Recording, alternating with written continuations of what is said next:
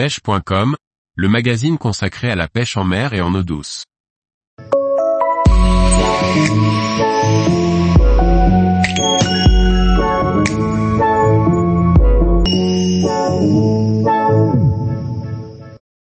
Six critères pour bien choisir son flotte tube, PVC et chambre à air. Par Liquid Fishing. Le flotte tube a bien évolué ces dernières années et a bénéficié d'une accumulation de perfectionnement, pour donner aujourd'hui un produit abouti. Il convient de bien choisir entre PVC et chambre à air. Avant d'aller plus profondément dans le sujet, il est important de faire un rapide point sur la différence de conception entre un flotte tube à chambre à air et un PVC. Ce flotte tube, qui est apparu il y a une trentaine d'années, et qui a connu par la suite différentes évolutions, est composé d'une toile externe en tissu, plutôt fine, dans laquelle on y glisse des chambres à air en PVC. Le flotte tube PVC est assimilable à un bateau de type semi-rigide. Il est construit avec une toile épaisse et étanche, qui occupe à la fois la fonction de contenir l'air et celle de protéger des dommages externes. Le manque de solidité est un problème majeur sur les flottes tubes avec chambre à air. Pour être plus précis, le problème vient souvent de la chambre à air, trop fragile, qui s'éventre ou se perce facilement. Il est possible de changer une chambre percée, mais ceci a un coût, non négligeable, compris entre 40 et 55 euros. De plus, ce n'est pas garanti que celle-ci soit en stock, ce qui implique un délai avant de pouvoir remettre à l'eau. Les modèles en PVC sont conçus dans une toile plus épaisse et plus solide, même s'ils ne sont pas indestructibles, ils sont nettement plus résistants et surtout, ils sont réparables. En termes de longévité et de sécurité, c'est clairement ce type de modèle qui est à prioriser. Les flottes tubes en PVC se gonflent avec une pression supérieure que ceux avec des chambres à air. De ce fait, leur charge maximale est plus élevée, on parle de 180 à 250 kg pour les modèles en PVC, contre 120 à 160 kg pour les flottes tubes à chambre. Cette capacité de portage permet d'installer plus facilement un moteur électrique ou des accessoires. Cette portance se traduit aussi par une position assise sur l'eau plus haute et une meilleure maniabilité, car le flotte tube PVC possède un tirant d'eau moins important. Les modèles PVC permettent donc d'être plus haut sur l'eau, ce qui a une importance l'hiver lorsque les eaux sont froides. Le pêcheur est alors moins enfoncé sous la surface de l'eau froide, avec seulement la partie inférieure des jambes immergées.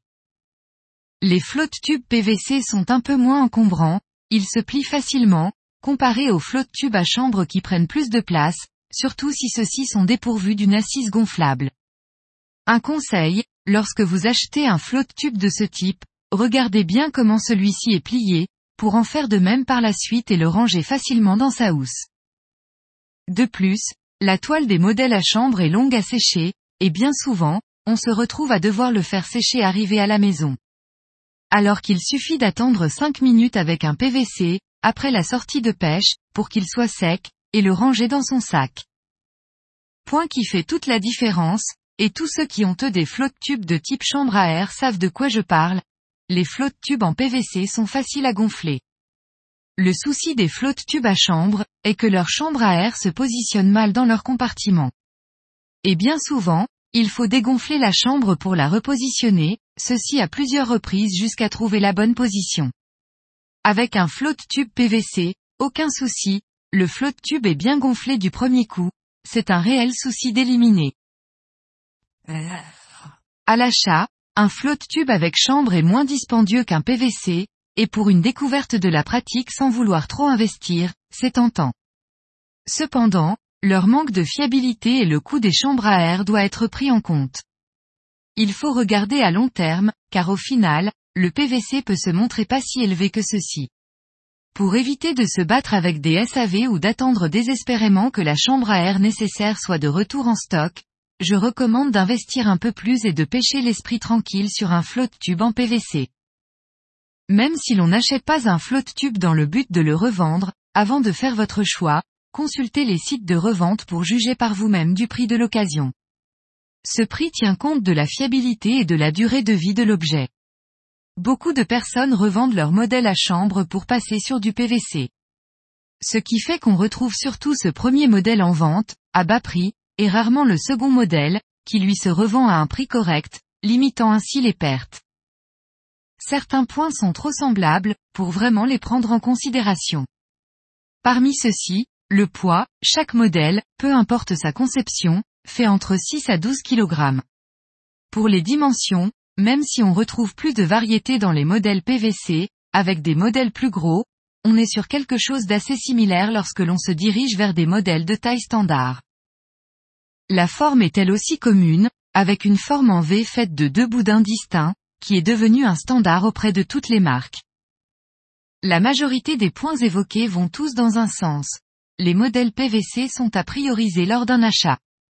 Leur prix est plus élevé à l'achat, mais comparativement à la fiabilité et au confort d'utilisation qu'ils apportent, ils valent largement l'investissement. J'ai été très content, il y a une dizaine d'années, lorsque la popularité des flottes tubes à chambre a explosé, de m'en procurer un et de découvrir ce nouveau mode de pêche. Cependant, il faut avouer que depuis l'apparition des modèles en PVC, les anciens modèles n'ont plus vraiment d'intérêt et il serait dommage de ne pas profiter des dernières évolutions. Avec mon expérience et après avoir utilisé pendant plusieurs années les deux versions, je conseille fortement de se diriger vers un modèle PVC, y compris pour débuter. Tous les jours, retrouvez l'actualité sur le site pêche.com. Et n'oubliez pas de laisser 5 étoiles sur votre plateforme de podcast.